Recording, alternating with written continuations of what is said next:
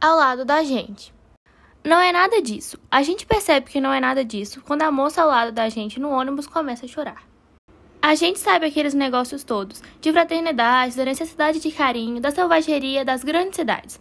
A gente sabe que se uma pessoa precisa de ajuda, a gente vai e ajuda. Mas de repente, a moça do lado começa a chorar. E aí? Primeiro pensei, ou quis pensar, que ela fungasse. Depois não deu mais jeito, tive que perceber que soluçava mesmo. E por fim, olhei. Chorava sentida, irrefreável, de olhos inchados. Mas como em tão pouco tempo? Ou será que já tinha chorado em casa antes e agora continuava ao meu lado aquele pranto doméstico? Soluçava sacudindo a cabeça e de vez em quando limpava o nariz na manga. O que é que a gente faz ao lado de uma pessoa que chora? Pergunta se precisa de alguma coisa, se dá para ajudar. Estica a mão, faz um afego na mão da pessoa. Bom, então o que eu tenho que fazer primeiro é perguntar: Moça, a senhora precisa de alguma coisa? E se ela responder atravessado, ou não me responder, ou se responder sim, que precisa, e me contar a história toda, o drama, a mim certamente não vou poder resolvê-lo na curta viagem do ônibus para a cidade. Melhor não perguntar nada. Se ela quiser, se ela precisar, ela fala. Viu quando olhei não fez cara nenhuma de quem queria falar. Vai ver, não quer que eu me meta, quer chorar em paz.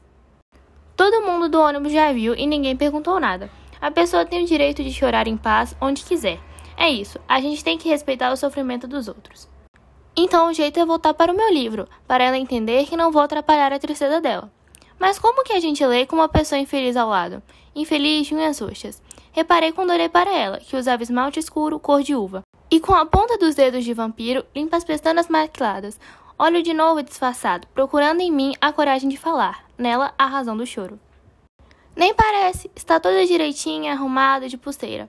E tem momentos que para, fica só fungando, como se afinal tivesse entendido que não vale a pena sofrer tanto. Mas é só um pouco. Logo recomeça, sacudida, solução alto, a dor redobrada na entrega. Eu preciso falar com ela, preciso ser humano com essa moça. Mas porque sou humana, tenho tanto medo dela que não consigo nem chegar perto. Não consigo abrir a boca e dizer, moça. Então olho pela janela para ela não pensar que estou ali só de curiosidade, curtindo o sofrimento dela. Mas como posso olhar as vitrines que passam na calçada quando alguém ao meu lado se lamenta de forma tão evidente? Está sem meias, mas maquilou as pernas. Eu sei que maquilou para fingir de meias porque a pele está fosca e sem desigualdades, pele de nylon. Então, quando saiu de casa, não estava tão infeliz assim. Ou estava, mas tentou disfarçar a tristeza melhorando as pernas. E depois, no ônibus, as pernas dobradas já não adiantaram nada. E pronto, lá foi ela de novo chorando alto e com vergonha porque todos os ônibus percebem. Foi por isso também que botou o vestido de mangas embaladas, para se enfeitar, não para limpar o nariz como está fazendo agora. Achou que não ia precisar de lenço, achou que já estava de boa.